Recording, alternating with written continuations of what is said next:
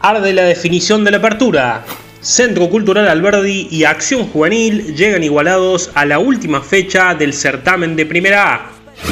Centro Cultural Alberdi venció 1 a 0 Deportivo Municipal de Aérea María y aprovechó el empate de Acción Juvenil en Coronel Moldes para alcanzar la posición de privilegio.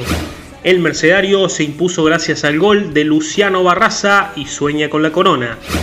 Acción Juvenil no pudo superar a Toro Club al igualar 0 a 0 en suelo moldense.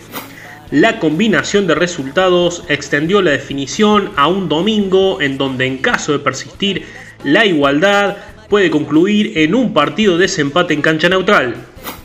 Lautaro Ronceo dio cuenta de Atenas por 2 a 1 y lo sacó de la lucha por el título. Linda victoria, los Incas se reencontró con el triunfo tras doblegar a Belgrano por 2 a 1 y engrosa su coeficiente en la tabla de los promedios.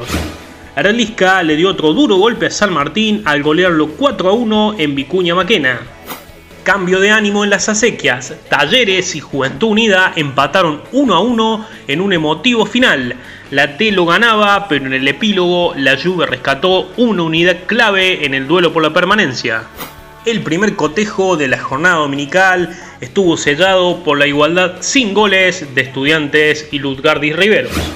Vale recordar que hubo tres adelantos el día viernes por la noche, donde Atlético Zampacho y Everton Club dividieron honores al igualar 2 a 2. Atlético Aérea María prolongó su buen andar al doblegar a Renato Cesarini por 2 a 0 en condición de local, mientras que Ateneo Vecinos le propinó otro duro golpe a Atlético San Basilio tras superarlo 3 a 1 en condición de visitante más resultados y todas las estadísticas en altoquedeportes.com.ar. Fue una producción de Altoque Deportes.